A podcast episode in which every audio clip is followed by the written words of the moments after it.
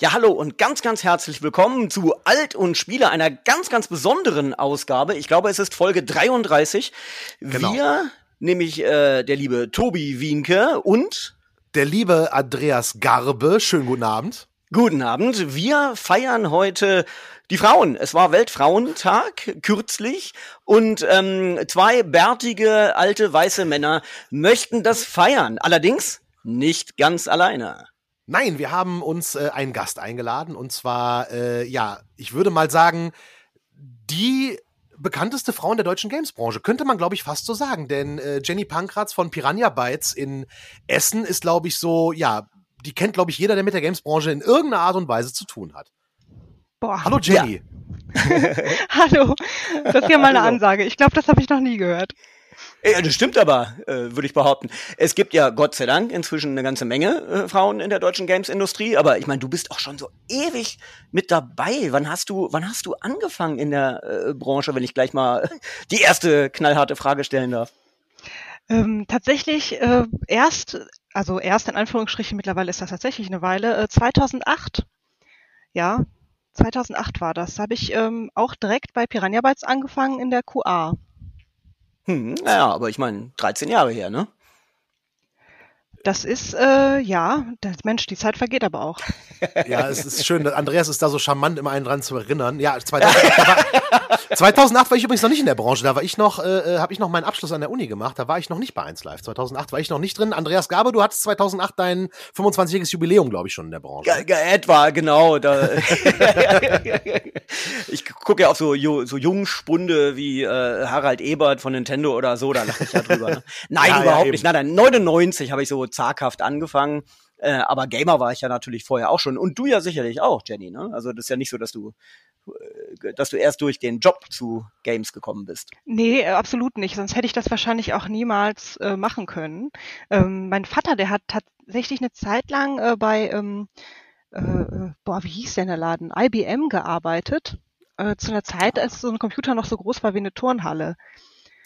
Ja, und dann wollten die den nach Stuttgart locken und er hat gesagt, nee, mache ich nicht. Und dann hat er in der Justiz angefangen. Und das habe ich mir zum Vorbild genommen, habe das auch gemacht. Und der hatte aber damals einen Amiga und einen C64 und mit den Dingern habe ich dann auch äh, angefangen zu spielen. Mein Papa, der hat mir gezeigt, wie man die Dinger auseinander nimmt und wieder zusammenbaut.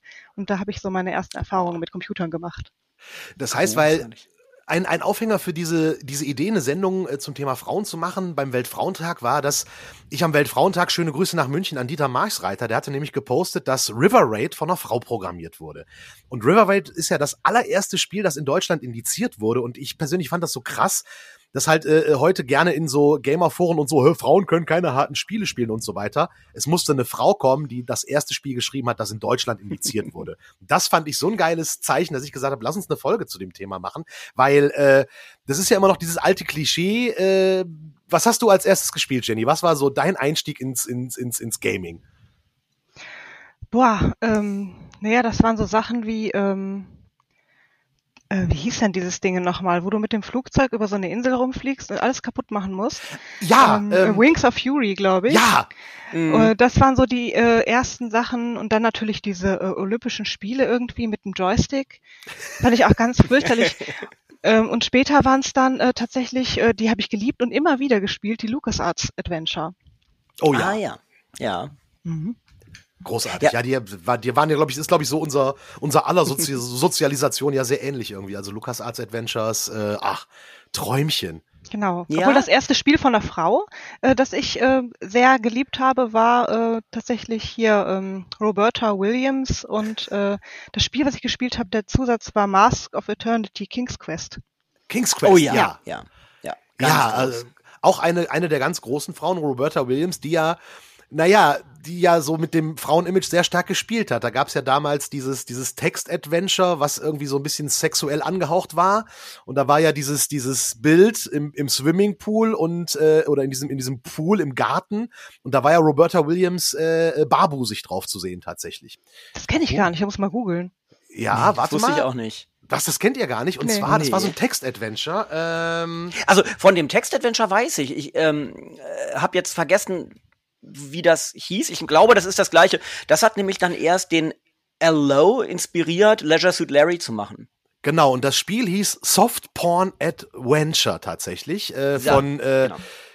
Softporn Adventure tatsächlich äh, und ähm, ich habe ich hab ein bisschen gelogen. Das wurde nicht von äh, Roberta Williams äh, erfunden, das Spiel. Das war Chuck Benton, der es geschrieben hat. Aber es heißt auf diesem Cover, wenn man das googelt, da ist so ein Cover, da sind mehrere äh, barbusige Frauen drauf und eine davon ist tatsächlich äh, Roberta Williams. Ach, krass. Ja. Ja, und mhm. die hat ja dann, ja, äh, groß äh, die ganzen Sachen äh, gemacht, äh, äh, ja, diese ganzen Quest-Dinger, ne?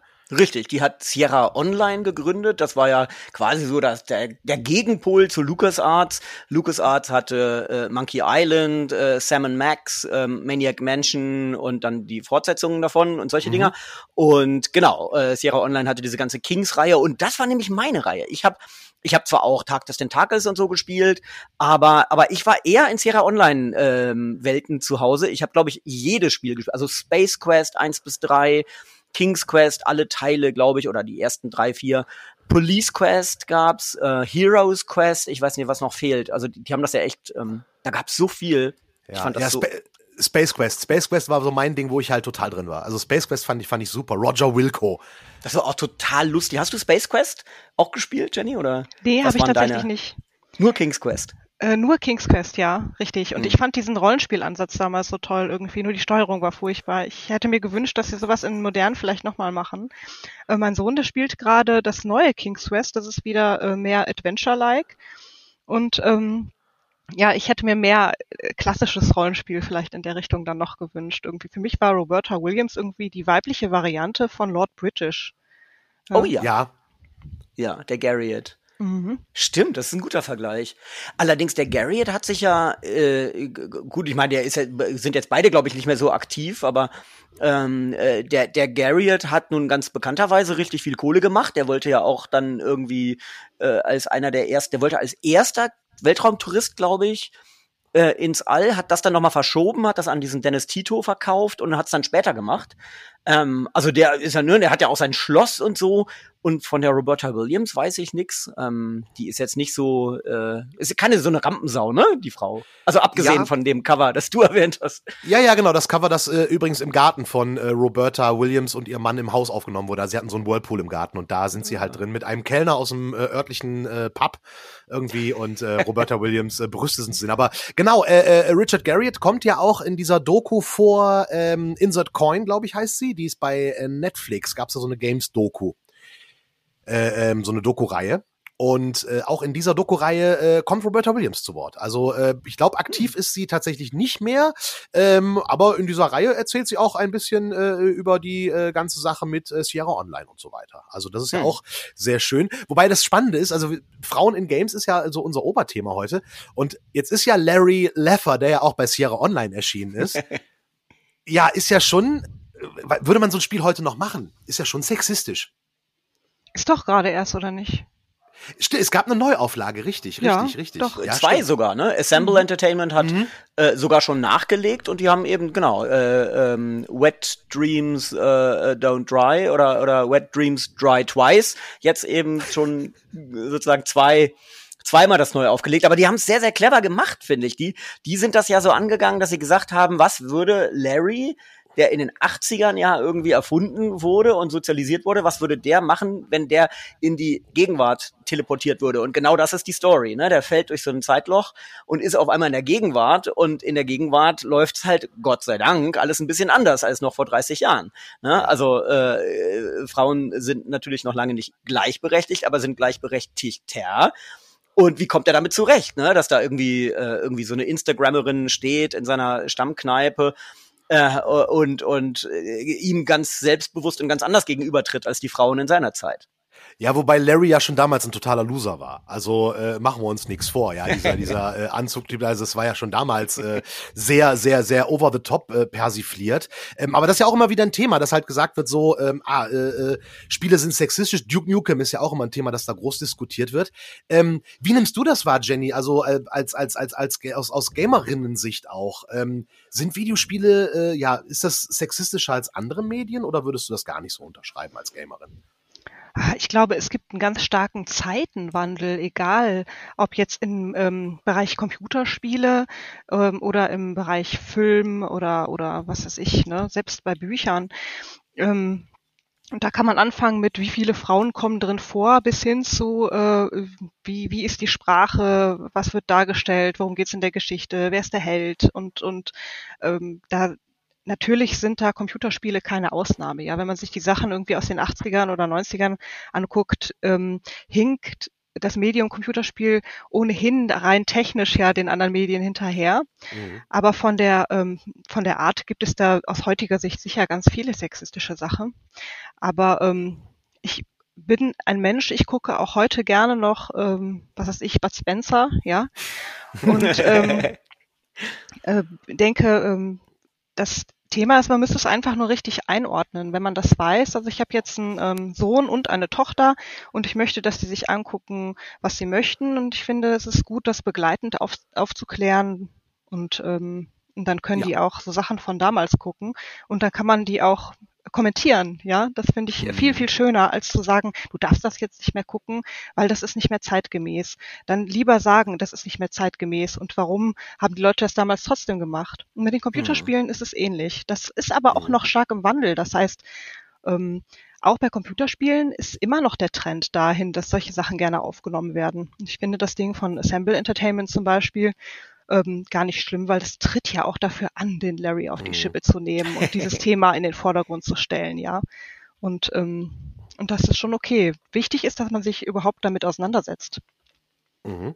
Ja, ja, das unterschreibe ich so, mhm. definitiv. Ja, und das kann man besser, indem man natürlich die Produkte jetzt nicht alle nicht alle vom Markt nimmt und und irgendwie schasst, ne, sondern man muss sie sich angucken. Das stimmt. Ähm, es gab ja aber auch immer ganz krasse Auswüchse. Ne? Also ich habe ja zum Beispiel für die äh, WASD schreibe ich ja diese diese Reihe fort über ähm, Videospielskandale, Aufreger und Kontroversen, so chronologisch.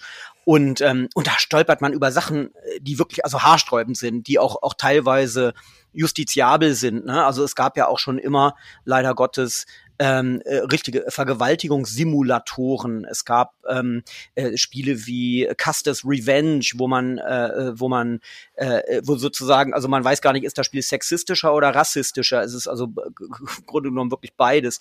Ähm, also ganz furchtbare Spiele, wo man auch auch wirklich das Gefühl hat, also das, das, das sollte nun wirklich niemand mehr spielen, es sei denn, irgendwie man guckt sich das im akademischen Diskurs oder so an. Ähm, und das zeigt doch auch, dass, dass irgendwo Videospiele immer so ein, schon eine Männerdomäne waren oder, oder über lange Zeit jedenfalls eine Männerdomäne waren. Denn umgekehrt, also ein Spiel, wo eine Frau einen Mann vergewaltigt oder sowas, ähm, das kann man sich ja kaum vorstellen. Das hätte es, glaube ich, nie gegeben. Ne? Also man merkt schon, das ist eine männerdominierte ähm, Branche, war es jedenfalls. Ist es denn noch so, Jenny? Ja, klar, immer noch. Mhm. Also das ist ähm, natürlich äh, sowohl in der Entwicklung als auch allgemein gibt es immer noch ähm, mehr Männer als Frauen in der Branche, ähm, aber es ist im Wandel. Also ähm, deswegen den Umkehrschluss zu ziehen und zu sagen, man ist als Frauen, äh, Frau in der Branche nicht willkommen, halte ich für grundfalsch. Eigentlich ist meine Erfahrung eher das Gegenteil, dass man ähm, sehr willkommen ist und ähm, genauso geschätzt wird ähm, seine Arbeit ähm, als ein, ein Mann. Das ist überhaupt, auch wenn wir jetzt zum Beispiel Leute einstellen in der Firma, äh, spielt das gar keine Rolle. Das sind mhm. Frauen sehr gerne gesehen und es ist immer noch so, dass sich weniger Frauen bewerben als Männer zum Beispiel. Mhm.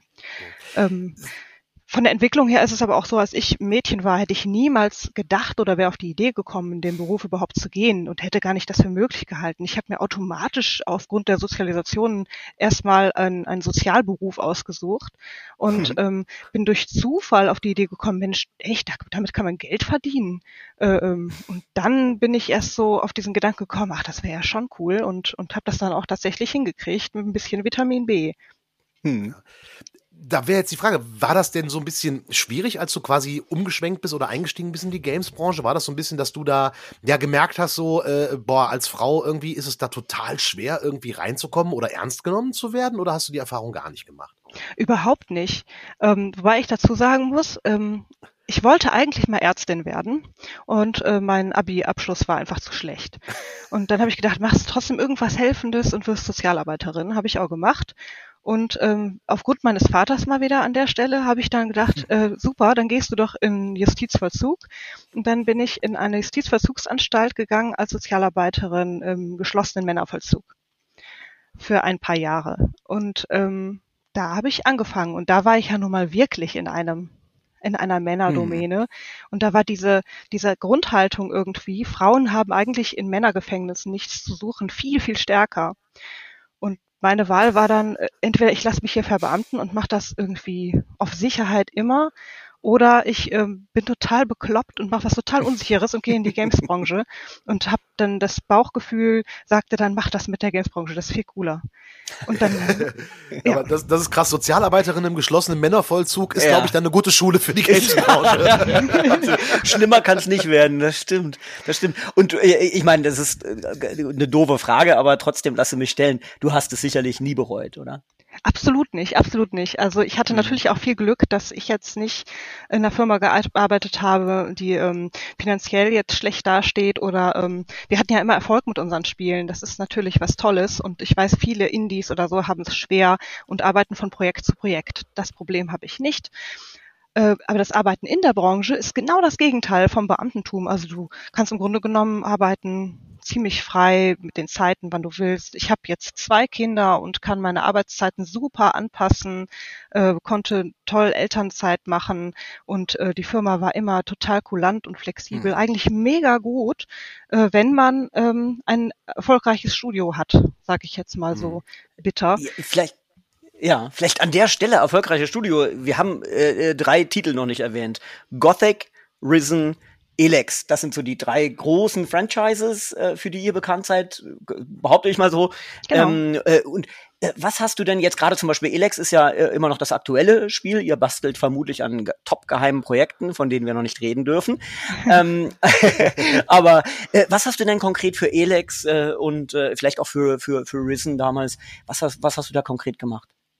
Also angefangen habe ich tatsächlich beim ersten Risen-Teil in der QA. Ähm, nach Gothic 3 brauchte Piranha Bytes dringend Leute, die ganz viel ähm, daran arbeiten, dass das ganz fehlerfrei läuft. Und ähm, ich habe das, glaube ich, 30 Mal gespielt, das Ding.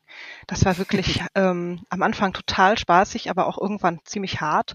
Und äh, dann habe ich angefangen, mich da so reinzuwursteln und auch Sachen dann wegzumachen an Fehlern, die ich gefunden habe und selber mich einzuarbeiten in die Systeme. Und dann habe ich von da an im Story- und Game Design-Bereich mitgearbeitet. Und äh, mittlerweile auch aufgrund der Kinder kann man sagen, weil ich ja dann nicht immer Vollzeit da war, äh, habe ich auch viel Social Media und PR dann dabei gemacht. Das mhm. äh, ist bei Elex auch so. Also ich habe ein paar Quests gemacht, ein paar Charaktere sind meine, habe ähm, beim Game Design mitgemacht, äh, den Kram von den anderen getestet und Feedback gegeben und ähm, habe ganz viel Social Media und PR dabei gemacht. Mhm. Jetzt sind ja in euren Spielen, wenn ich es jetzt richtig im Kopf habe, ist ja auch schon ein bisschen her, die Protagonisten, glaube ich, größtenteils männlich tatsächlich, ne? Also der Held ist immer ein Mann, ja. Ja.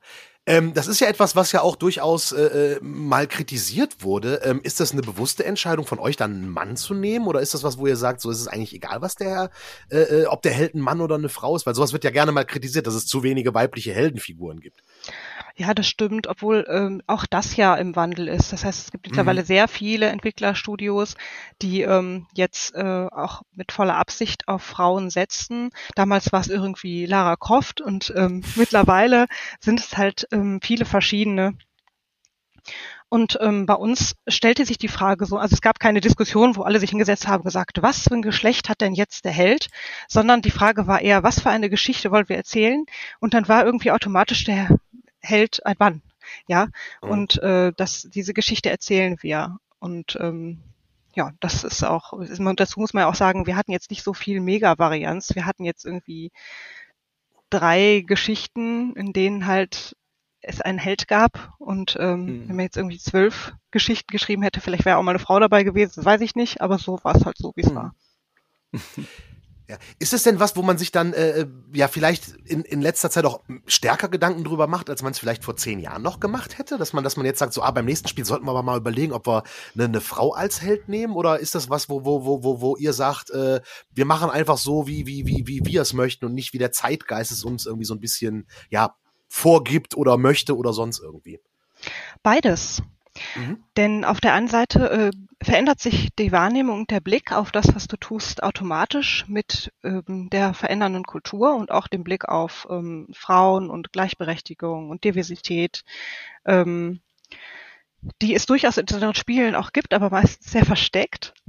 Mhm. Äh, dann ändert sich äh, die Möglichkeit, etwas darzustellen. Ne? Also eine Frau damals darzustellen, zu Risen-Zeiten, als ich angefangen habe, da hätten wir gerne viel mehr Frauen gehabt. Aber da ist die Technik einfach eine Begrenzung gewesen. Ähm, da hatten wir zum Beispiel Frauen, die haben dasselbe selbe Rig benutzt wie die Männer und ähm, brauchten aber extra Animationen dann und das sah teilweise ziemlich kacke aus einfach, wenn ja. du das so, äh, ne? Und ähm, dann gab's später doppelte Arbeit, dann heißt es, nein, das kannst du nicht machen, eigentlich brauchst du ein eigenes Rig für eine Frau, weil die sich einfach schlicht anders bewegt mhm. als ein Mann und die musst du dann extra machen und extra animieren und das ist dann direkt der doppelte Zeitaufwand, doppelte Kosten und ähm, dann sagst du irgendwie, ja gut, ähm, wir brauchen die aber, also machen wir das raus. Und dafür schmeißen wir jetzt irgendwie die alten weg, die so ein bisschen gebückt gehen, ja. Sag ich jetzt mal so als Beispiel. Mhm. Und ähm, da muss man immer gucken, wie viel Zeit haben wir eigentlich, um sowas fertigzustellen, damit es noch lukrativ bleibt. Und diese Diskussion ähm, gibt es heute nicht mehr. Es ist selbstverständlich, dass wir das machen müssen und auch machen wollen. Ähm, aber trotzdem gab es eine Zeit lang halt solche Begrenzungen. Und heutzutage ist es selbstverständlich, dass wir ähm, natürlich da alles Mögliche darstellen und auch insgesamt mehr Möglichkeiten haben. Und ab und zu fällt mal irgendwas halt planungstechnisch hinten runter, wo man sagt, huch, das haben wir jetzt doch nicht mehr geschafft. Irgendwie wäre schön gewesen, hätte man jetzt noch eine dritte Frisur gehabt, aber die hat es nicht ins Spiel geschafft.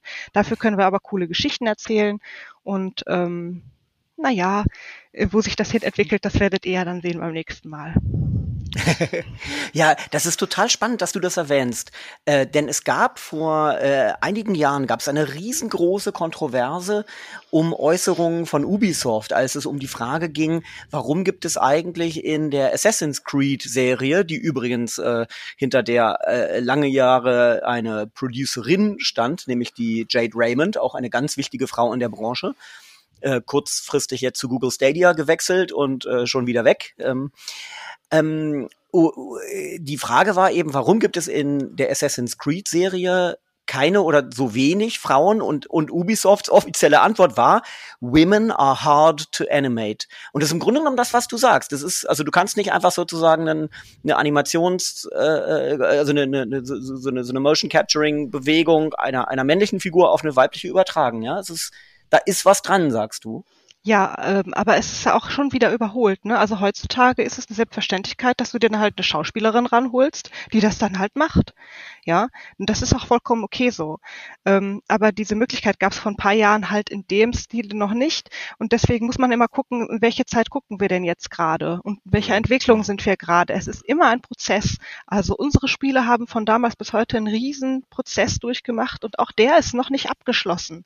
Ähm, da gibt es immer wieder neue Sachen, immer wieder Möglichkeiten. Und wir arbeiten seit Jahren mit Motion Capturing auch mit Stunt Women. Äh, und ähm, das funktioniert natürlich schon viel, viel besser und schöner und runder. Und ähm, ist heutzutage eine Selbstverständlichkeit, dass du das machst, was damals aber eben noch nicht so war. Das war halt etwas irgendwie, was ist denn das Minimalste, womit du anfangen kannst, ein Computerspiel zu machen? Du hast eine Figur.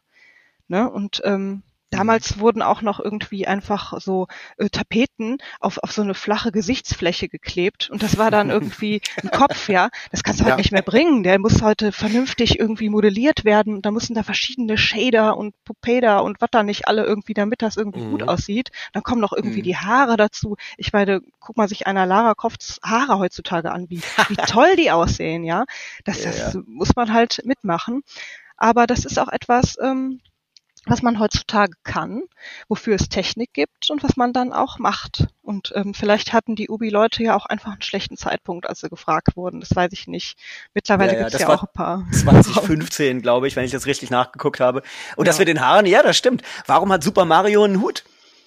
Weil, weil die damals keine Haare machen konnten. Ging nicht. Also das war, das wäre zu komplex gewesen. Ja, deswegen, also so habe ich irgendwo mal gelesen. Deswegen hat er einen Hut, weil einen Hut kannst du schön pixelig machen. Ja. Haare sind komplexer, müssten diffiziler, feiner sein, müssen sich dann auch noch am besten bewegen. Also, pff, ne, Hut drauf, fertig. Ja. Und, und, und das ist es halt, wenn wir jetzt in der, von der, von der, von der Prä-Motion Capturing Ära halt sprechen, Natürlich, klar. Du willst ja auch als Entwickler, willst du ja, dass deine Figur so gut wie möglich aussieht und dass die Figur das, was sie darstellen soll, äh, sprich ein Mann oder eine Frau, auch so gut wie möglich rüberbringt. Und wenn das technisch einfach nicht machbar ist, du kannst ja nicht einfach sagen, so, ich habe jetzt einen weiblichen Held, sieht jetzt aus wie der Mann nur mit langen Haaren. Funktioniert ja nicht. Das äh, möchtest du als Entwickler ja auch nicht, dass der einzige Unterschied ist äh, die langen Haare. Und äh, deswegen kann ich diese Entscheidung dann mhm. durchaus total nachvollziehen, weil ähm, mir fällt dann sofort etwas ein, als damals diese ganze äh, Geschichte anfing mit Anita Sarkeesian, die damals kritisiert hat, äh, warum hat Miss Pac-Man einfach nur eine Schleife auf dem Kopf? Und ich denke mir so, liebe Anita, du hast mit vielem, was du sagst, recht, aber programmier mal 1977 einen weiblichen Pac-Man. Du hast keine andere Wahl, als eine Schleife auf dem Kopf zu machen, um ihm irgendeine, irgendein Attribut zu geben, zu sagen, der ist jetzt halt weiblich oder sie ist jetzt halt weiblich, um da ein Gegending zu schaffen. Und das finde ich dann so ein bisschen unfair einfach den, den Machern gegenüber irgendwie, weil ich gehe mal davon aus, ähm, dass also auch Programmierer gerne weibliche Figuren machen möchten. Und wenn sie das nicht konnten, dann haben sie das, glaube ich, nicht gemacht, weil sie es nicht wollten. Das ist ja, jetzt mal meine Verteidigungsrede. Ja, ich, ich bin, bin auch nicht so ein Fan von diesem, ähm, also ich sag mal so, irgendwie ähm, Figuren darzustellen, äh, die weiblich aussehen und in dem Fall dann zum Beispiel mit tiefem Dekolleté, großen Brüsten oder so, ist ja per se nicht immer direkt irgendwie total verwerflich. Also ich ähm, finde es ein bisschen schade, dass die Diskussion gerne immer nur schwarz oder weiß mhm. ist. Viel schöner fände ich es, wenn es grau ist, wenn man halt bedenkt, ähm, ja, Sachen, die damals irgendwie sexistisch waren, die sollte man zumindest heutzutage berücksichtigen. Deswegen habe ich vorhin beides gesagt. Natürlich muss man mhm. darüber nachdenken äh, inwieweit muss man Sprache anpassen, inwieweit irgendwie muss man gucken, wie ähm, Charaktere ähm, am Ende aussehen im, im, in der Quest und solche Sachen und ist das zeitgemäß. Aber ähm, deswegen darf man das andere nicht unbedingt verteufeln ich glaube, deswegen ist diese Diskussion auch so schwierig irgendwie. Ich mhm. ähm, bin immer so ein bisschen ähm, hin und her gerissen, ob ich das jetzt sorgenvoll oder belustigt, diese Gender-Sternchen-Diskussion irgendwie zum Beispiel. Ich finde sie schwierig. Aber genau, das meine ich. Ne? Es, es darf ja vielleicht sogar ein bisschen grau sein, zu verstehen, warum die Diskussion wichtig ist, ist aus meiner Sicht im Grunde genommen der Kern. Und ähm, mhm. das total abzutun, ist genauso falsch wie zu sagen, du darfst jetzt nie wieder was anderes sagen. Das ist beides ja. Quatsch. Verordnungen in beide Richtungen finde ich auch doof, ja. Ja.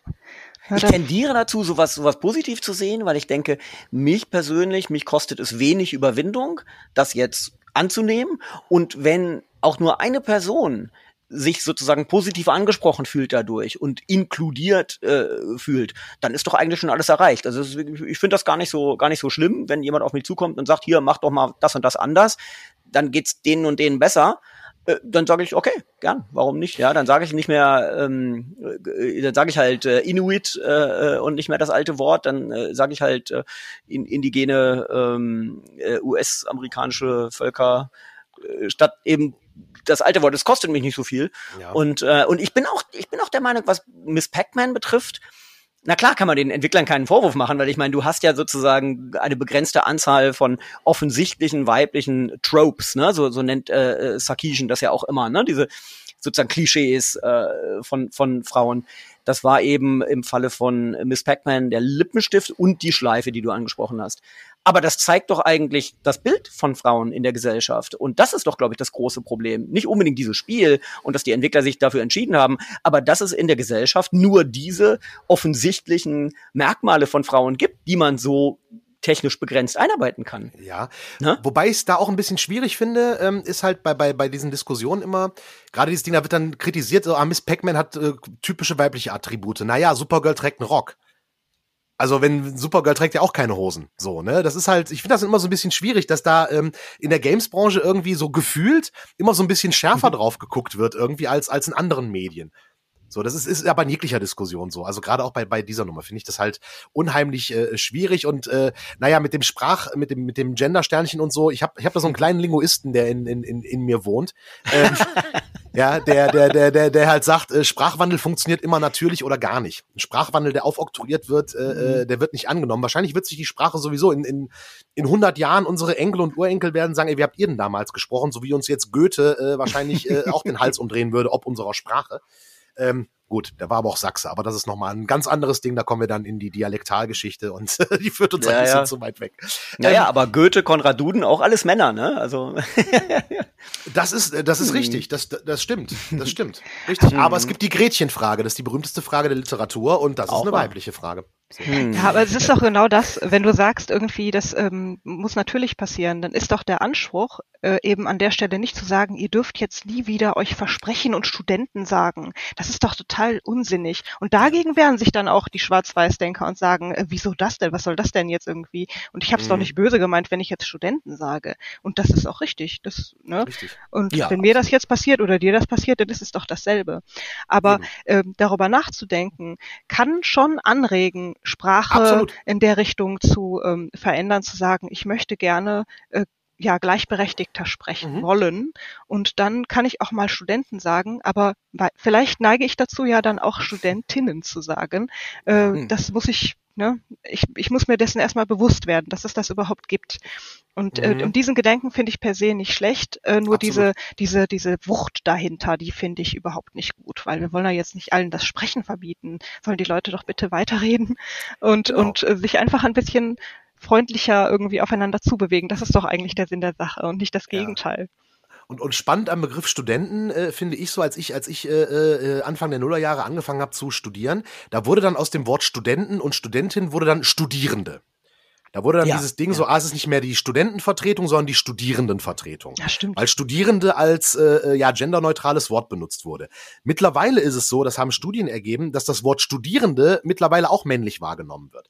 Ja, also es wurde damals so äh, aufoktroyiert als Ding, ah, das ist jetzt geschlechterneutral und mhm. jetzt wird es mittlerweile auch wieder als männlich wahrgenommen. Also von mhm. daher, das ist so ein, so ein, so ein für mich ein Zeichen, ich habe jetzt da nicht die neuesten Studien gelesen, das gebe ich zu, aber das ist für mich auch so ein Zeichen, dass so, wenn, wenn, man, wenn man sowas aufoktroyiert und das nicht von, von, vom Volk selber kommt, in Anführungsstrichen, dass es dann nicht funktioniert. Aber wie du äh, richtig sagst, Jenny, wenn man halt schon drüber nachdenkt, das ist schon der erste Schritt wenn man sich dessen bewusst ist, halt, dass das was was was was Sprache kann. Und ich persönlich bin der Meinung, wir hatten jetzt äh, 2000 äh, Jahre äh, Patri äh, äh, Patriarchat.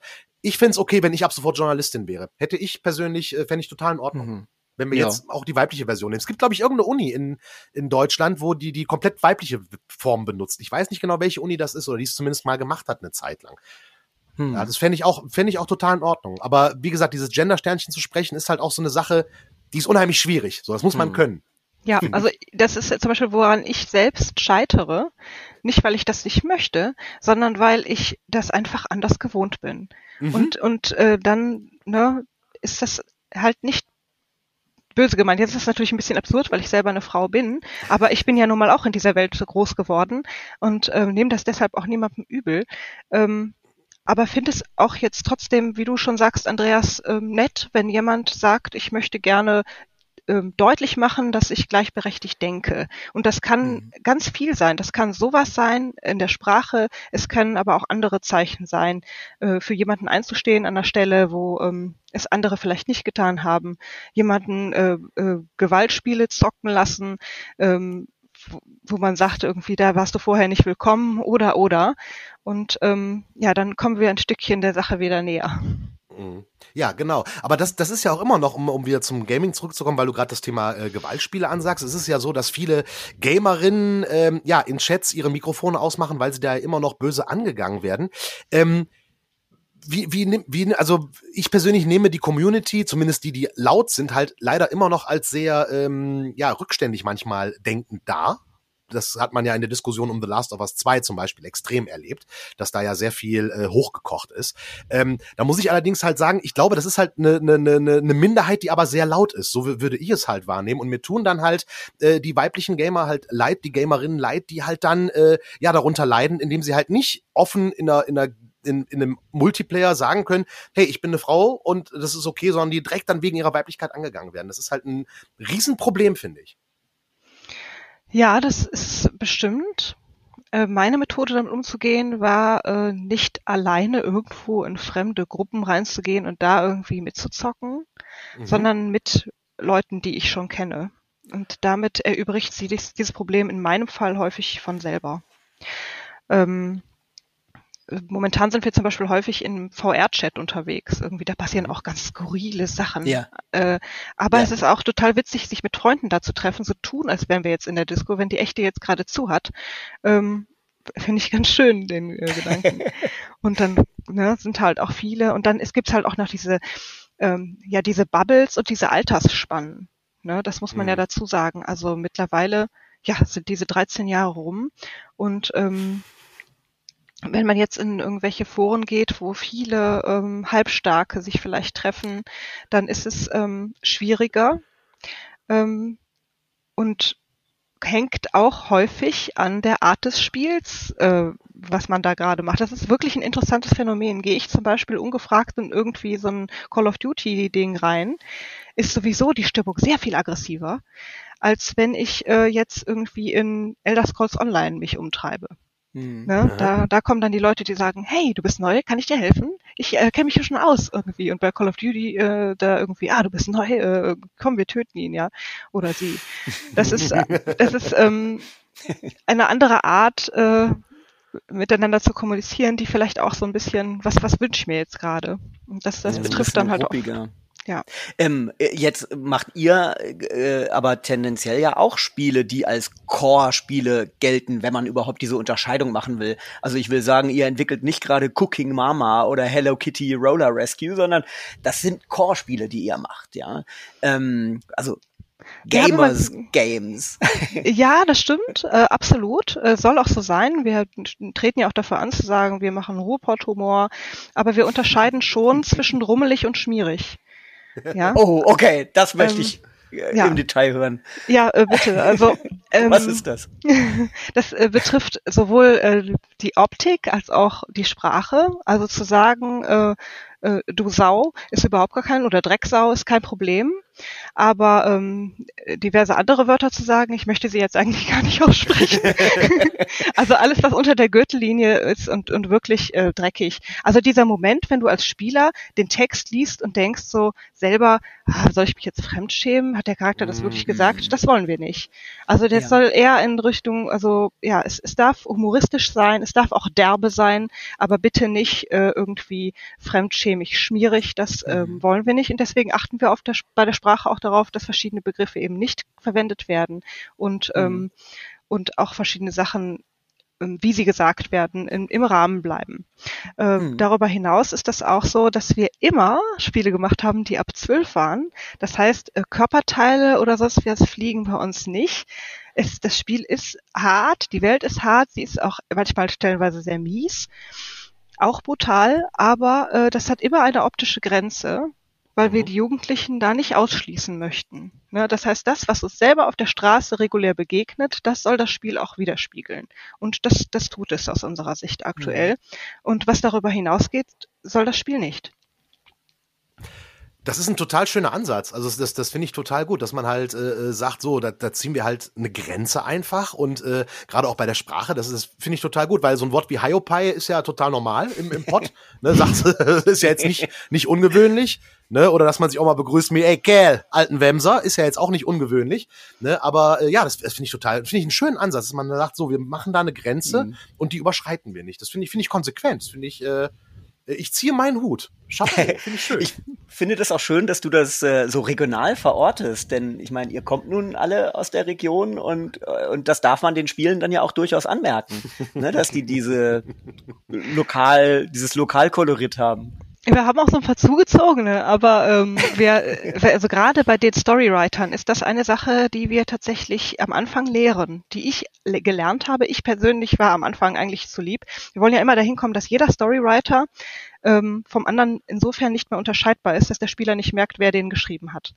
Und da musst du halt so einen äh, Lernprozess durchmachen. Und das gehört dazu. Sei rummelig, aber nicht schmierig. Ne? Also sei derbe genug, als dass es zu Piranha Bytes passt. Ne? Das musste ich zum Beispiel lernen. Und ein anderer Typ, der vielleicht zu derbe war, pass auf, nimm dich da mal ein bisschen zurück, formuliere das doch mal um. Wie hätte das denn jetzt bitte äh, Clint Eastwood gesagt? Ja, und dann äh, schreib das doch mal.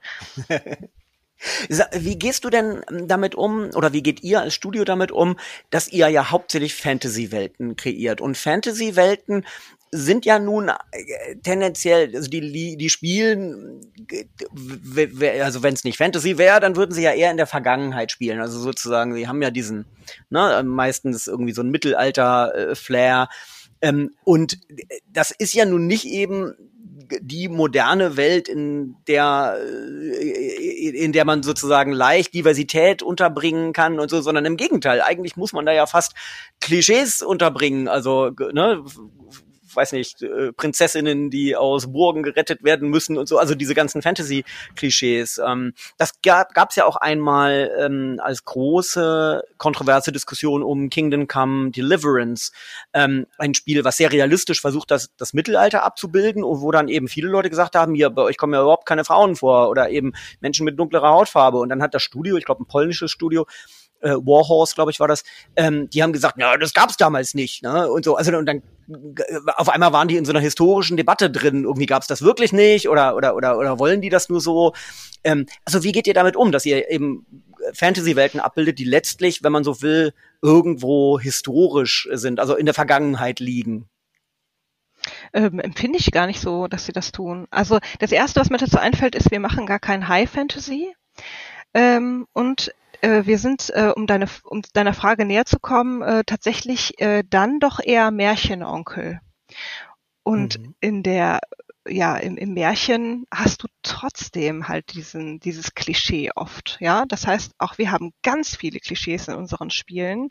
Und ähm, das letzte Mal, dass wir gesagt haben, ja, lass uns mal ein bisschen ähm, wieder was Neues machen, äh, haben wir halt das Science-Fiction-Thema dazu genommen, weil es auch mhm. in vielerlei Hinsicht mehr erlaubt, sowohl an ähm, Objekten, an Darstellungen, an, äh, an Rüstungen und äh, so weiter. Und da haben wir dann wieder mehr Möglichkeiten gehabt, im Spiel uns auszutoben, in jeglicher Hinsicht.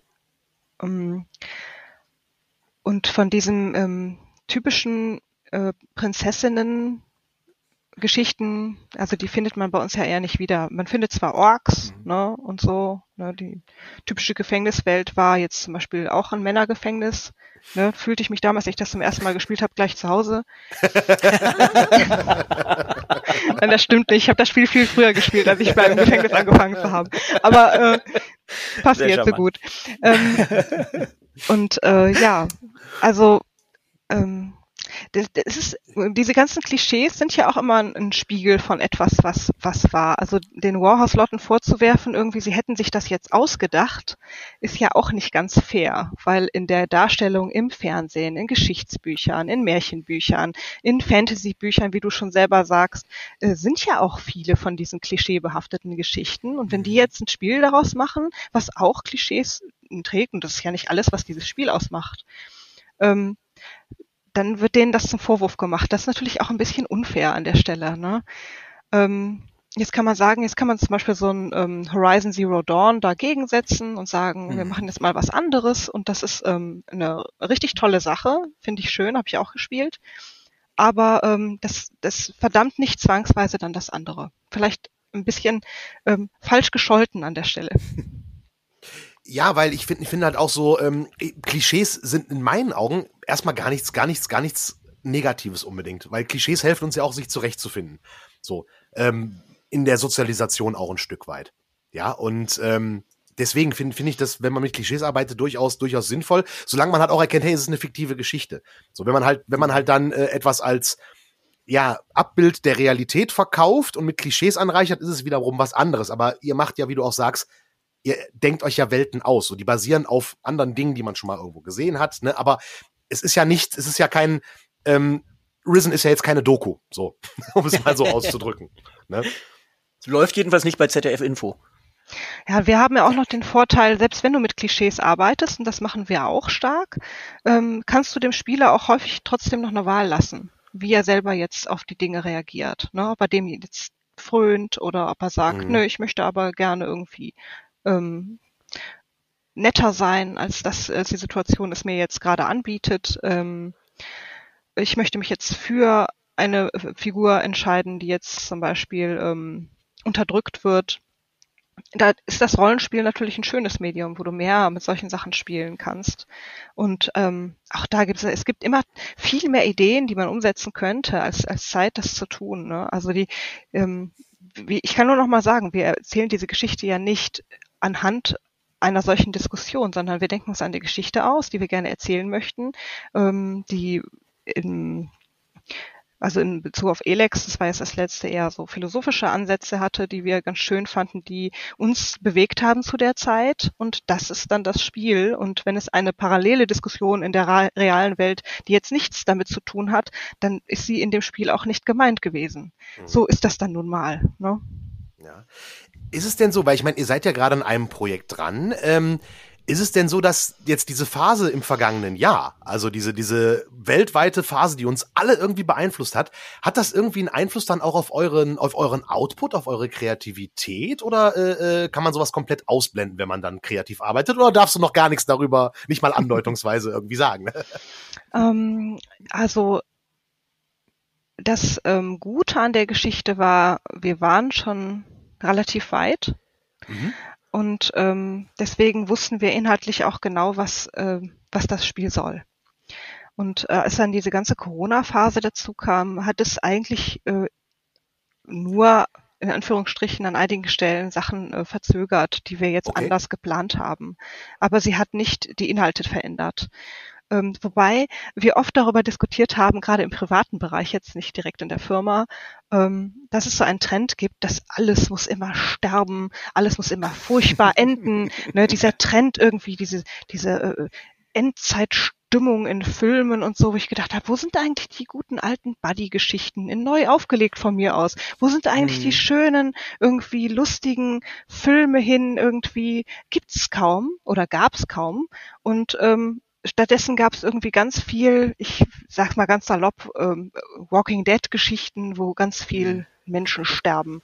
Und äh, ja, Game of Thrones, ne? Wo du ja, bloß ja, nicht, wo du bloß ja. nicht sagen darfst, oh, das ist mein Lieblingscharakter. Zack, tot. Also habe ich beides geguckt davon ab, ja. aber ich, ich habe auch vermisst irgendwie dann zwischendurch irgendwie was Nettes und davon gab es halt viel weniger. Und ich vermute, dass diese ganze Zeit langfristig, oder ich hoffe es, dazu führen wird, dass wir mal wieder auch richtig schöne Geschichten hören und lesen und mhm. sehen. Also ich, ich möchte gerne ähm, mal im positiven Sinne überrascht werden und äh, nicht irgendwie, entweder du hast irgendwie so eine Komödie, die ist dann auch wirklich das totale Klischee, oder du hast irgendwie die totale Überraschung und am Ende sterben alle so, äh, ne, so wie bei, ja. bei Last of Us. Und ich finde beides blöd. Also lass uns doch mal was, was Gutes, Nettes irgendwie und ähm, da äh, gibt, gibt es auch, ja, gibt es auch, aber ich finde noch zu wenig. Da muss mehr. Und ich hoffe, dass dieses irgendwie, wir haben jetzt alle so lange auf den Deckel gekriegt, irgendwie, ich hoffe, die Leute sehen sich jetzt mal nach was Coolem, Neuem, Schönem, ja. Frischen. Aber das stimmt, jetzt, wo, wo, ihr das angesprochen habt, fällt mir das auf. Klar, es ist alles so, so, so böse. Ich meine, seit Game of Thrones irgendwie kannst du keine Serie mehr gucken, ohne damit rechnen zu müssen, dass irgendein Charakter, den du magst, einfach stirbt. Ja, ja früher so, du, da ist ein Charakter, der ist cool irgendwie so, der überlebt die ganze Staffel. Das A-Team wird irgendwie 580.000 Folgen lang nicht einmal vom, vom der Militärpolizei gefangen. Ja, ähm, äh, Michael Knight springt immer durch eine Wand und so. Da alles hatte irgendwie mal so ein Happy End und das ist irgendwie so so verloren gegangen in der generellen Storytelling. Stimmt, das fällt mir jetzt, wird mir jetzt gerade so bewusst. Ja. Es ist auch schwerer. Es ist viel, viel schwerer, ein überraschendes gutes Ende zu schreiben, als ja, ein überraschendes ja. schlechtes. Also wenn du am Ende irgendwie einen Charakter, den du lieb hast, ähm, sterben lässt, dann sind Leute halt automatisch geschockt und behalten das im Kopf, ne, weil sich so negative Sachen auch viel leichter einbrennen ins Gehirn. Deswegen ist es ein, ein Kunststück, das im Guten gut zu machen. Ja. Ja, finde ich auch. Ja. Also da hatte auch so, so gesehen hatte Shakespeare auch gar nicht so viel auf dem Kasten, ne? Also ja, aber, aber, aber guck mal, früher war das schon, und wenn sie nicht gestorben sind, dann leben sie noch heute. So. Das ist auch ein Ende. Das war in Ordnung. Ja, ja, ging auch. Das ist doch okay. Andreas, jetzt haben wir, jetzt haben wir gerade. Nein, gar nicht, danke. Äh, sorry, ich dich auch nicht. Ähm, aber jetzt äh, äh, habt, habt ihr sozusagen ergründet, was der Einfluss von Corona auf äh, Videospiel-Stories sein könnte oder Videospiele generell? Ähm, mich würde interessieren, Jenny, was siehst du denn vielleicht als, wenn man das überhaupt so sagen kann, als ganz besonders ähm, äh, weiblichen Einfluss auf äh, Videospiele? Gibt es bestimmte Videospiele, wo du sagst, äh, äh, eben Spiele von Frauen, wo du sagst, okay, da erkenne ich wirklich eine ganz andere Handschrift oder glaubst du, dass bestimmte Trends oder Tendenzen ähm, ganz besonders auf Frauen in Videospielen zurückgehen? Hast du da eine, ein Beispiel? Boah. Die Frage hätte ich eigentlich erwarten müssen und habe mich überhaupt nicht darauf vorbereitet. Ähm, hm. Also das Erste, was mir dazu spontan einfällt, ist, dass ich glaube, tendenziell von dem, was Spaß macht liegen Frauen und Männer ja dann gar nicht so weit auseinander. Ähm, glaube ich. Also ähm, gucken wir mal auf die Genres zum Beispiel. Ne? Das ist zu sagen irgendwie, äh, äh, da spielt eine Frau, deswegen äh, nimm doch lieber dein Handy und spiel weiter Candy Crush. Äh, oder äh, der Mann, der spielt dann automatisch Call of Duty. Das ist ja total, das ist auch total das Klischee und beides nicht wahr, ähm, weil beide beides spielen. Ja. Vielleicht gibt's natürlich einen Hang. Also auch bei unseren Spielen ist es so, dass das überwiegend Männer spielen tatsächlich. Ähm, und das sieht man auch ganz stark an dem Content, den wir bieten und die Zahlen, die man an wenigen Sachen, die wir haben, ablesen kann, dass es äh, halt Männer oder Jungs viel eher dazu geneigt sind, sich unseren Content anzugucken. Das vielleicht auch aus unserer Historie heraus. Ähm, es gibt auch eine, eine Frauenfangemeinschaft, absolut. So, aus der kam ich ja. Aber äh, die Männer sind da viel größer. Also was ist mit den Frauen? Also vielleicht gibt es Neigungen dazu. Ähm, wenn wir zu Hause spielen, dann ist Björn derjenige, der ähm, alle abschießt und ich äh, duck mich dann äh, oder versteck mich bei, bei, bei gruseligen Sachen insbesondere und ich bin diejenige, die ähm, also das Menü aufräumt und rumpröttelt und äh, die Rüstung wieder stärker macht und so. So wechseln wir uns ab. Das ist auch Klischee, aber ähm, ich denke, Frauen werden alle möglichen Arten von Spielen entwickeln und ähm, VR war jetzt sehr im Kommen. Hm. Ich glaube, die, die können beide dasselbe. Und ob es da wirklich so Riesenunterschiede geben wird, ich glaube, das ist noch zu früh zu sagen. Da müssten wir erstmal viel mehr Studios und Frauen haben, die eigene Sachen machen, die sich vielleicht auch losgelöst haben von den alten Ideen, um sagen zu können, da gibt es wirklich einen Trend. Ich würde sagen, bisher gibt es den noch nicht. Mhm. Spannend, ja. Schöne Frage, schöne Antwort. Also das ist äh, äh, äh, sehr schön. Damit kommen wir den, den, dem intellektuellen Anspruch dieser Sendung auch langsam näher. Ähm, Finde ich sehr schön. Nein, wirklich ich dachte, klasse. Um und ich Bier. glaube, äh, na, um Bier. Ach so, ganz kurz. Ich, ich trinke heute. Heute unterstütze ich übrigens äh, die Füchschenbrauerei in äh, Düsseldorf auf der Ratinger Straße. Prost, äh, Füchschen halt. Mhm. Das aber nur am Rande. Nee, aber ich glaube, dieses dieses Ding, das halt, ich sag mal, Jungs in Anführungsstrichen mehr harte Spiele spielen, Mädchen eher Casual-Spiele, ist, glaube ich, was, was äh, in den nächsten Jahren rauswachsen wird. Weil ich glaube, so in unserer Generation ist es halt so, dass die Jungs stärker damit sozialisiert sind, Videospiel als, als, als, als Hobby zu haben. Und ich glaube, bei der jetzt jungen Generation ist es so, dass das ganz anders ist, weil ich war vor dem Lockdown in einem GameStop. Und ich war so völlig überrascht, dass ich alter Sack im GameStop bin und die anderen Kunden in diesem Laden, die gleichzeitig mit mir da waren, waren fünf andere Kunden, Davon waren fünf weiblich um die 20. Wo ich sage, als ich um die 20 war, da hätte, hätte es keine Mädchen in, dem, in der Nähe dieses Ladens gegeben. Und das fand ich so, so krass, dass da halt wirklich nur weibliche Kunden waren und die haben sich da, ich weiß gar nicht mehr, welches Spiel da gerade raus war. Ähm, und das, das fand ich, fand ich so schön. Das fand ich so toll zu sagen, ey, total geil, dass hier, ja, Frauen das gleiche Hobby halt zelebrieren, was halt, als ich in dem Alter war, halt ein reines Männerhobby war. Und deswegen denke ich, dass so dieses, dieses Klischee, was spielen Männer, was spielen Frauen, sich in den nächsten Jahren auch komplett rauswachsen wird. Vermute ich auch, aber ich glaube, das ist noch ein langer Weg bis dahin, ja. weil diese Klischees, die sind so fest. Ich habe das festgestellt irgendwie, als ich ein Mädchen bekommen habe und gedacht habe, geil, die kannst du jetzt so richtig toll einkleiden. Und dann wurde Winter. ja, ohne, ohne Witz. Es wurde Winter und ich wollte gerne eine warme Hose für meine Tochter. Und es gab überall nur Leggings. Ich habe mich so aufgeregt. Letztendlich habe ich dann Jungshosen gekauft für meine Tochter, äh, weil die genauso gut sind und halt warm. Und ich dachte, warum sollen die Mädchen sich denn jetzt irgendwie den Popo abfrieren, die Jungs nicht? Und bei den Spielen ja. ist es ähnlich.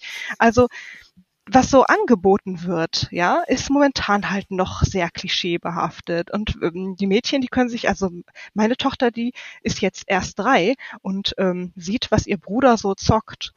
Und ähm, er zockt vor allen Dingen so Sachen wie Minecraft und King's Quest und, und so, das sind so Sachen, mit denen er sich viel beschäftigt und sie findet das halt total toll und ich weiß genau, die wird denselben Kram zocken, weil sie es an ihrem Bruder mhm. sieht.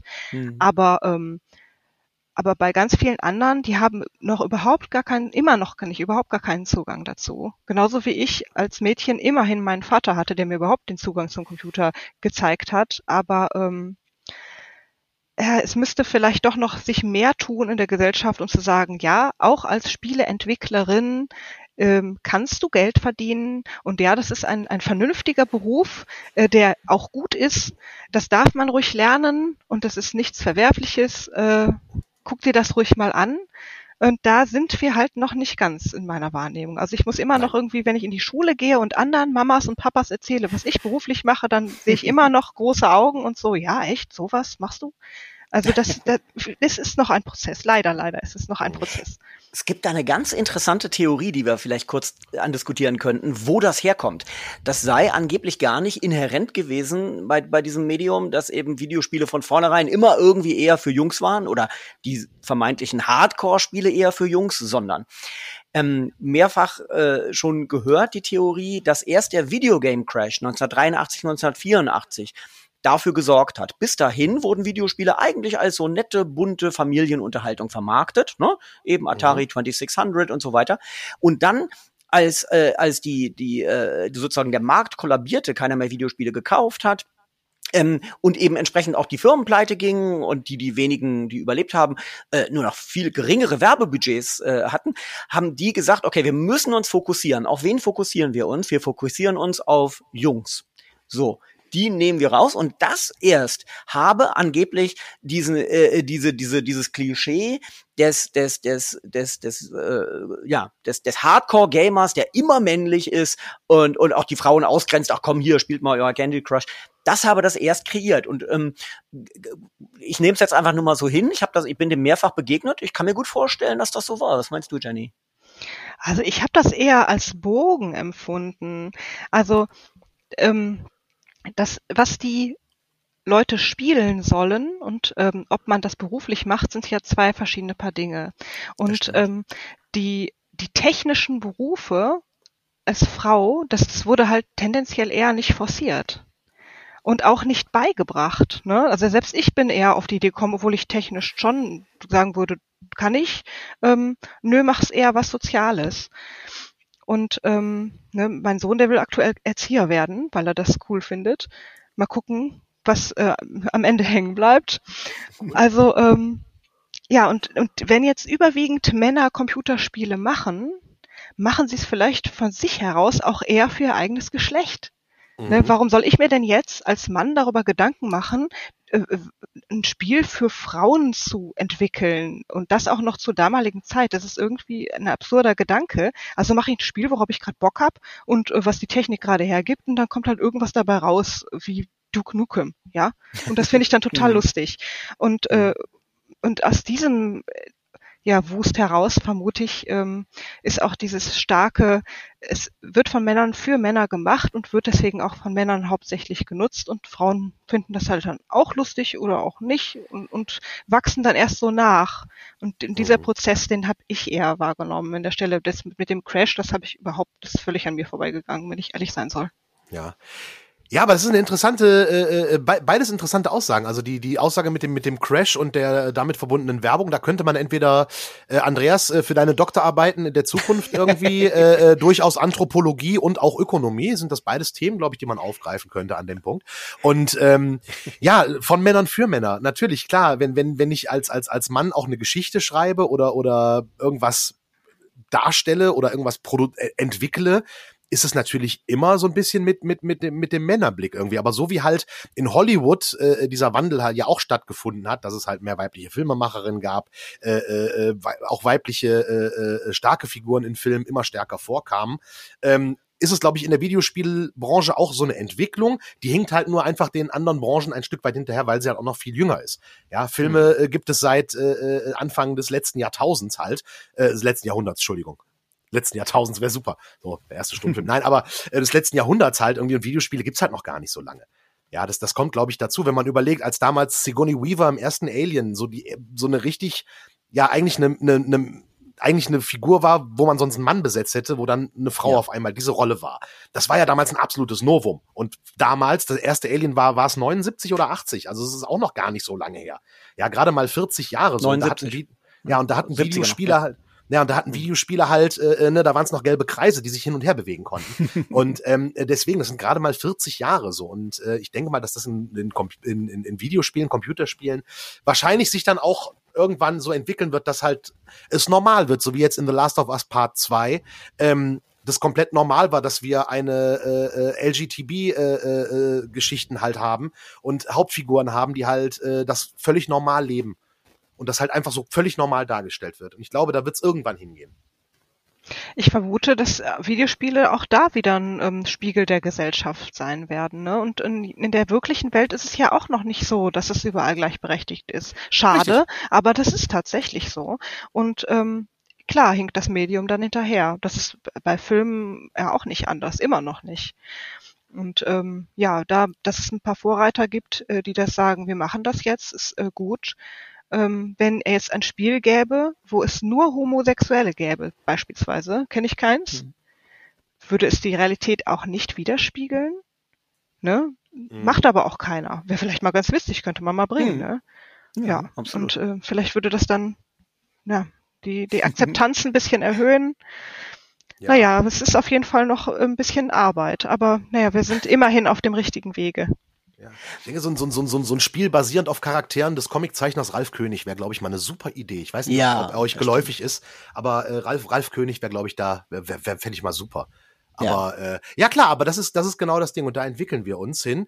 Ähm, jetzt ist die äh, äh, Sache, wir sind jetzt äh, äh, fast am Ende dieser Sendung angelangt.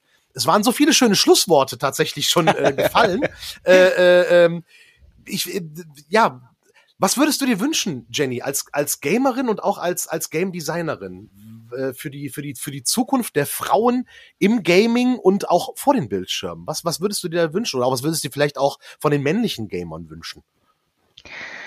Ähm, am meisten würde ich mir wünschen, das passt auch zur heutigen Zeit, ähm, dass äh, die Menschen da draußen die Wut rausnehmen. Ja, dass alle nicht immer so wütend sind wegen jedem Kram, sondern eher, mein Philolehrer hat immer gesagt, hör doch bitte, was gemeint ist. Und wenn alle mhm. zuhören würden und mehr hören würden, was jetzt gerade gemeint ist, dann hätten wir sehr viele Diskussionen und Probleme und Shitstorms nicht. Ja, stimmt, sehr schön. Was für ein wunderschönes Schlusswort.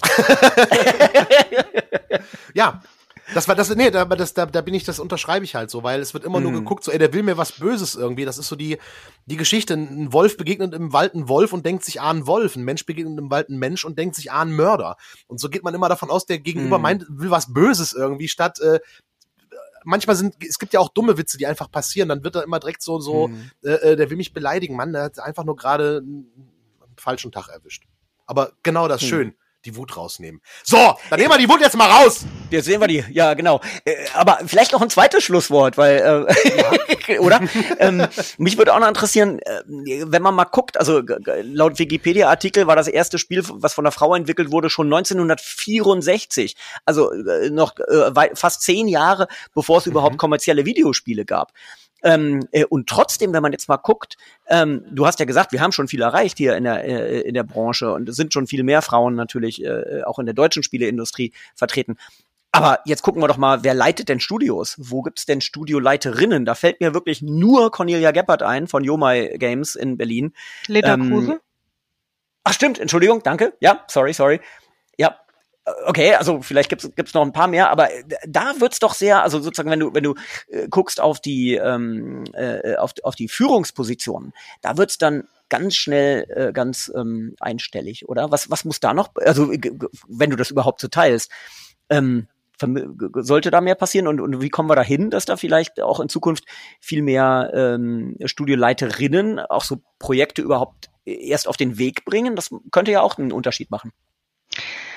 Ähm, boah, kann ich nur aus meiner persönlichen Erfahrung vielleicht ein paar Sachen mit auf den Weg geben. Das sind eher so Entscheidungen aus dem persönlichen Lebensbereich. Das heißt, wenn du dich für Familie entscheidest, hilft ähm, sehr viel Flexibilität, dass für eine ähm, leitende Position auch nicht immer ähm, eine Vollzeitstelle erforderlich sein muss und solche Dinge. Das heißt, die Rahmenbedingungen mhm. sind hier auch, ne, und die leider ist die Games-Branche auch in Deutschland noch nicht so gestrickt, dass du sagen kannst, ein Job hier ist mhm. jetzt sicher. Ich kann jetzt in einer Stadt bleiben äh, für die nächsten 20 Jahre oder so. Das heißt, wenn wir die Rahmenbedingungen und die Sicherheiten erhöhen für jemanden, in der Branche arbeitet, dann haben Frauen auch mehr Flexibilität, zum Beispiel trotz Familie in leitende Positionen zu kommen.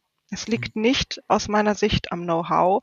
Und der Rest ist dann, dass jetzt auch mehr Frauen nachrücken in die Branche, die überhaupt auf die Idee gekommen sind. Also diese beiden Bausteine, ähm, die können da helfen. Mhm. Okay, ja, weil wie ja, gesagt, es ist ja klar, in der Videospielbranche fällt es noch mehr auf irgendwie, aber wenn du sonst halt guckst, wie viele der großen DAX-Konzerne sind, äh, haben weibliche Vorstände. Ne? Das ist, das ist natürlich in der Videospielbranche nochmal noch mal potenziert, aber auch da, ähm, ne, das ist, glaube ich, dann das Gesellschaftsbild, was wir auch schon ein paar Mal heute äh, angesprochen haben, ne? dass es eine auch, gesellschaftliche ja. Entwicklung ist. Ne? Ja, ja. Deswegen. ja, gut.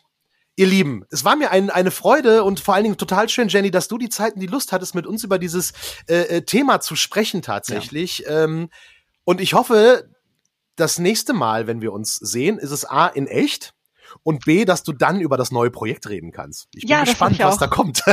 sehr, sehr gerne. Ja, das, äh, da freue ich mich schon drauf. Ja, wir uns Super. auch. Wir, auch. wir sagen danke, schöne Grüße äh, nach Essen, auch äh, Grüße an Björn bitte und an den Rest von eurer Crew. Ganz, Sehr ganz gern. liebe Grüße auch von uns, ja. Und äh, ja, dann verbleiben wir äh, Folge 33. Liked uns. Äh, wir haben übrigens eine Anfrage bekommen, Andreas. Äh, und zwar ja. den Wunsch, der kam schon vor längerem, äh, nach ein, ein, ein Special zu machen über Wirtschaftssimulation. Wirtschaftssimulation, absolut. Das machen wir doch als gerne als nächstes. Gerne absolut. als nächstes, genau. Ja, vielleicht zum aller, aller Abschluss, was ist denn deine Lieblingswirtschaftssimulation, Danny? äh, meine Lieblingswirtschaftssimulation. Das wird dann der Anfang der nächsten Folge. äh, ich muss überlegen, habe ich überhaupt schon mal sowas gezockt? Äh, ich, ja, ich, ich, musste auch, ich musste auch länger äh, nachdenken. Ich bin jetzt auch nicht so der. Ich hab's in, aus der Pistole. Genre. Echt Wirtschaft? Bei mir war es der Eishockey, der Eishockey-Manager war es bei mir. Ah. Es gab einen Eishockey-Manager. Ich hab so, also ich war so gefrustet bei FIFA, ne? Furchtbar. Ich bin mal ins eigene Tor geschossen. Das fand ich ganz fürchterlich. Also da bin ich dann schon eher so für sowas wie die Siedler. Ja. Zählt das mhm. noch? Ja, ja, ja doch, noch, oder? Ja, auf jeden Fall. Finde ich. Absolut. Ja. Und Andreas, was ist bei dir? Winzer, Öl Kaiser? Nee, Ölimperium ganz großes Ding. Also oh. ich glaube, äh, frühe 90er oder so meine ich jetzt. Ähm, ich erinnere mich dran. Ja, ja, ja, ganz Hammer, Hammer. Tolles, vielschichtiges Spiel. Ähm, aber sonst, äh, also die zweite, ein zweites Beispiel hätte ich schon nicht mehr, glaube ich. Okay. Ja. ja. dann haben wir schon den Ausblick auf ja. die kommende Folge gemacht und äh, wir sagen danke fürs Einschalten, Zuhören. Liked uns, schreibt uns, äh, lasst Piranha Bytes auch Likes da in äh, sozialen Netzwerken, wo ihr sie findet und äh, ja, bleibt fröhlich und tapfer. Macht's gut. Ja, tschüss. Tschüss. tschüss.